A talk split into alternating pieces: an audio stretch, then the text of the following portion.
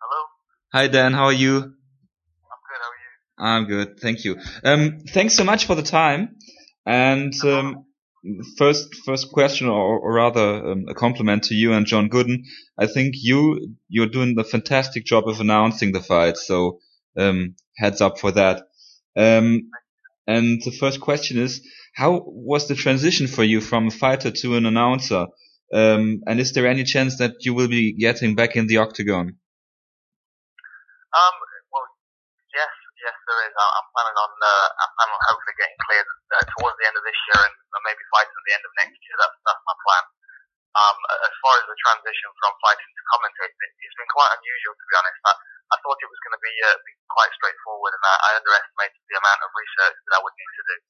Um, but it's you know it is uh, it is it's an easy thing to do because I enjoy the fights. I'm, I am a fan, and it's just a case of kind of sitting down and, and making notes. Usually, I, I would be focusing on you know one fighter for three months, and now I'm focusing on you know 20 fighters once a month. So it's it's, it's a lot more a lot more research and a lot more uh, note making. But um, I, I love the sport, and I, I couldn't imagine a better job for me to be honest, other than fighting, obviously. Cool. Uh, actually, that's that's very good news for you. So so thanks for breaking that to us. Um, so um, when did you get into MMA at first? So um, have you had any idols growing up? Well, I, I started martial arts very young. Um, I I started training when I was six, and it wasn't long until I uh, until I was a, a huge Bruce Lee fan. And, and I know it's kind of cliche martial artists, but he was really kind of what uh, what spurred me to, to start looking outside of uh, of, of the, the traditional martial arts and, and asking questions about it. Um, and, and really, I think that's what led me to the UFC because if I wasn't if I wasn't asking those questions, I wouldn't have been looking for you know different forms of competition and different tests and and uh, and the UFC when I when I I think I was 17. Uh, it was it just kind of took over. Uh, I it, it scared the hell out of me, and I thought, wow, you know, I've done everything else. I've got to try that next. So that that became my my main focus. So um, at first you were very critical about fighters using their wrestling too much, and um, you kind of changed that. I think in the Amir Sadollah fight, you basically won that with your wrestling. So um, are you still critical about that since the fights maybe are harder to watch with a bit of lay and pray, or are you are you um, yeah developed as a fighter and use that as well? Well, I'm a, I'm a big fan of wrestling. I'm, I'm a big fan of any discipline that gets a fight won. Um, my issue with, with wrestling is when people use it to hide from the fight. Um, and, and we have seen that to a certain extent. What, what with the rules being as they are and, and the scoring system, people people know that they can win a round by scoring a takedown and holding the guy down for you know for a little while. And uh, unfortunately, I mean that that for me is not martial arts. Martial arts, in my understanding, and, and the way that I was always understood, you know, f- from uh, Bruce Lee's philosophies, was that it's about going in there and, and uh, you know dealing with your your opponent as, as effectively and as efficiently as possible. And you know, taking someone down and holding them onto them for 15 minutes isn't an efficient way of winning a fight for me. So that that was really my, my criticism for wrestling is, is when it's used to, to avoid the fight. Um, you know, you, you get a lot of guys out there, a lot of good wrestlers that have got really fantastic ground and pound. I mean, Mark Munoz is a good example. I love Mark Munoz as a style. He, he, you know, he's got fantastic wrestling and he's got a really grinding uh, wrestling style. He likes to take guys down and control them, but at the same time, he's always opening up and taking risks and, and trying to get the fight finished with his ground and pound. Um, and you know, my main criticism is, is, is just the guys that uh, that, that yeah, smother basically lay and pray. It's not good for anybody, not good for the sport, not good for the fans.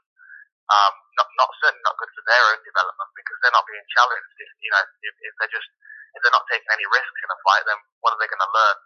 Um, so, I mean, in, in the, the Amir Sadollah fight, I really wanted to show that, you know, I could evolve and that I can integrate wrestling into my game to, to make it useful and, and to get the fight won. But at no point did I take him down and hold on to him. You know, whenever I, I got a takedown, I started to work immediately with ground and pound.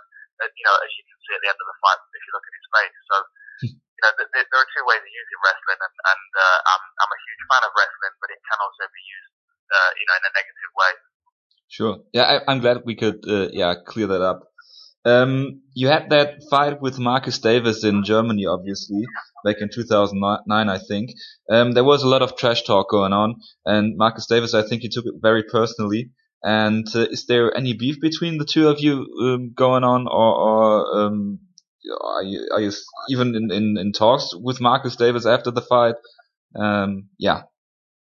It, it, it, went on for a little while after the fight. Um, it, it went on for a, probably another year or so. He was still very uh, very annoyed about the decision and, uh, and and about how the fight went, and, and obviously some of the things that I said. Um, I, I made it quite clear once the fight was over that it, it wasn't a personal thing. I wasn't I wasn't uh, I didn't have a problem with him at all. I was I was literally just using it as a tactic to provoke him, um, and it worked. I mean, he was very very aggressive in the fight, and he made some mistakes which exposed him and, and, and got me the victory. So, you know, it, it, it played into my advantage, and that was really all I was using for. I, I had no problem with Marcus, but um, it, it took him a little bit of time to, to kind of see that for himself. Um, and we spoke a, um, I can't remember when it was. It was a, it was a while ago now, but about a year after we fought, um, we had a good discussion about it, and uh, we cleared the air. And we're, we're, we're friends now. I always, uh, I haven't seen him recently, but I, I see one of his training partners quite often, and I always uh, tell him to, you know, to say hello to Marcus and to make sure he's, he's doing all right. He's, he's a nice guy, and I've always been a fan of his.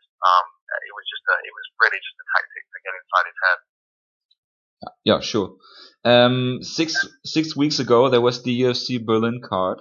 Um, and what did you think about it and the, the whole event surrounding it? I think you had a seminar in Berlin as well. And so, what was your experience uh, coming back to Germany?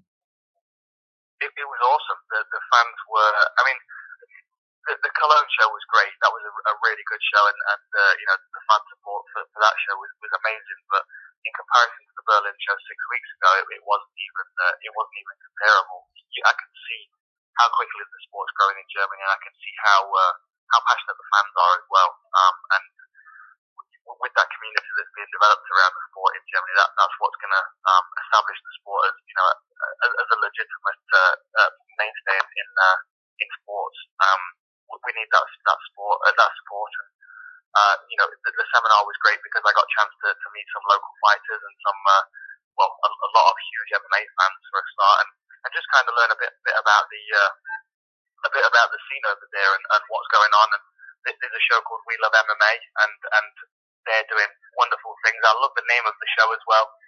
It's not got that crazy, uh, you know, the, the crazy names that they have on the on the American shows sometimes. You know, Ring of Blood or whatever they're all called in, in, in America that's not going to help us at all. I like the uh, I like the the, neutral and and, uh, and peaceful We Love MMA because that's that really says it all for me. You know, we all do love MMA and um and and, and it really shows in in, in uh, Germany. The, the fans are very very passionate about it.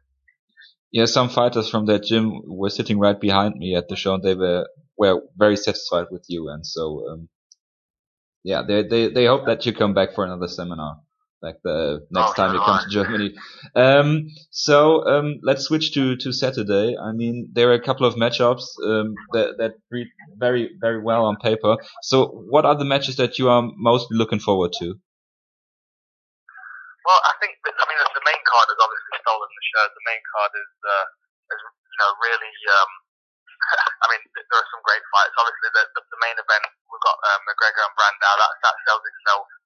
Um, uh, uh, Pickett McCall is a, a huge fight. I think people are, uh, I think people are looking past that because of the main event. But that, for me, that's one of the most important fights on the card. But then, you know, if we look further down uh, onto the prelims, we've got some some really interesting guys making their debut. We've got, uh, I'm excited for uh, Patrick Holohan. He's fighting uh, Josh Sampo, uh, the first fight of the card, and there, uh, I mean, that's going to be a great fight. That's uh, that's going to be a, a, a great fight. But both guys bring it. Uh, Paddy Holohan's just a, just a wild card. He's a, a very interesting guy, very animated, got a really good ground game. And then we've got, um, you know, uh, Josh Sampos, was the Gremlin. He's, he's a, a hell of a tough guy, really good wrestler, and always pushing forward, always trying to trying to cause a, you know, cause a problem for his opponent. So I, I just think it's a stacked card. I mean, I, I could pick out a few names that I'm excited to see off, off the off the undercard as well as the main card. It's it's really just one of those fights you've got to you've got to tune in when it when it starts and watch it all the way through because you don't want to miss a beat. Sure.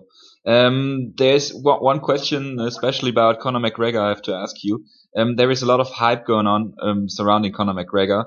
Um, some some people think it's a bit too early since he had just the two um, UFC fights, but obviously he seems to be a big star in, in Ireland. What what do you think personally about Conor McGregor?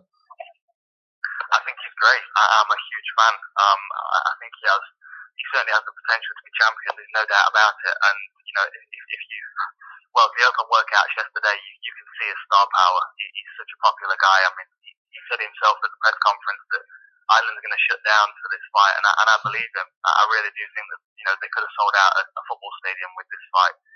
Um, I, I think he's a very, very talented athlete, and I think he's a. I think for me, him and, and Gunnar Nelson as well. I think they're they're a glimpse into the future of the sport. I think with their uh, you know with their dynamic striking ability and, and their their their uh, with their, their ability to you know to switch stands, to fight off, uh, fight from any angle, to land powerful shots from any angle as well. I think he, uh, I think that he, I think they, they both have the potential to to really evolve the sport in Europe, to really uh, you know inspire some some up and coming fighters to to you know adopt a more dynamic style like these two guys. I, I'm, I'm excited to see where the sport goes after this uh, this evening. Yeah, yeah, cool. Okay, there's one final question I have to ask you, and I hope uh, Susanne isn't that that nervous at the moment since we have unlimited time.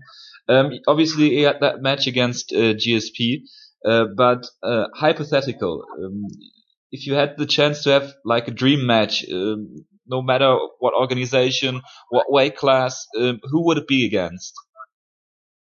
Who, who would I fight? Yeah, any fighter. Um, you know, the, the, the one fight that I would like at the moment, and I've mentioned it a few times, I think Diego Sanchez would be a fun fight. Um, and at this, at this weight time right now, I'm a lot lighter than I have been before, so I could probably meet him at a catch weight. Um, but I just, you know, obviously he's, a, he's an established veteran in the sport. He's very well respected.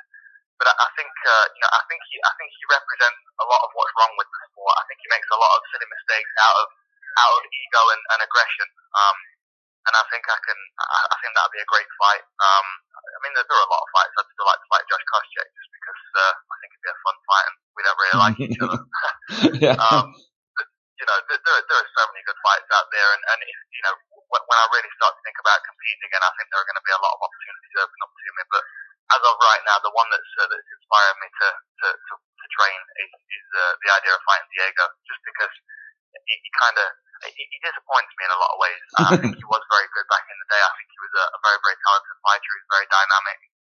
Um, but I think that he's, he's evolved. I think he's gotten worse, and, and I think he's he's shed a lot of the the, the useful techniques in, in his in his arsenal, and, and he's favoured the hard-headed walk forward and brawl style, which really epitomises what's wrong with the sport right now.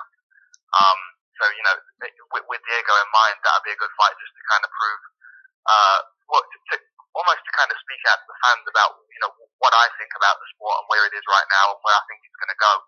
Um, and you know we're talking about guys like Conor McGregor and Gunnar Nelson. We're seeing this, uh, you know, th- these strikers that are are far more dynamic and versatile. And I think that Diego represents the old school. And I think he'd be a good example for. He'd be a good person to set an example against. Um, you know, for, for, for me to come out and say, hey, I think this is where striking is going in mixed martial arts. I think this is where the sport's going, and he represents the old school. and if you if you were to fight Diego, you know that you have to finish him to win the fight, right? Oh, no problem. There's no no, no chance yeah, you win no. the decision against him. No, I, I could I could finish him. I could knock him out. I'm confident of that. I was really disappointed for Ross. I, I thought that was Yeah. uh, I thought that was a, a very poor decision. Um, but you know, it, it is what it is. That's the sport, and, and I'm sure Ross is annoyed with himself is with the judges. Yeah. Uh, yeah, I, I, I could stop him, no problem. All right. Uh, so um, thanks so much for the time. Dan, um, uh, best of luck for your future, and maybe we could talk again sometime. Thanks. Yeah, I'm sure we can. Thank you. Bye bye.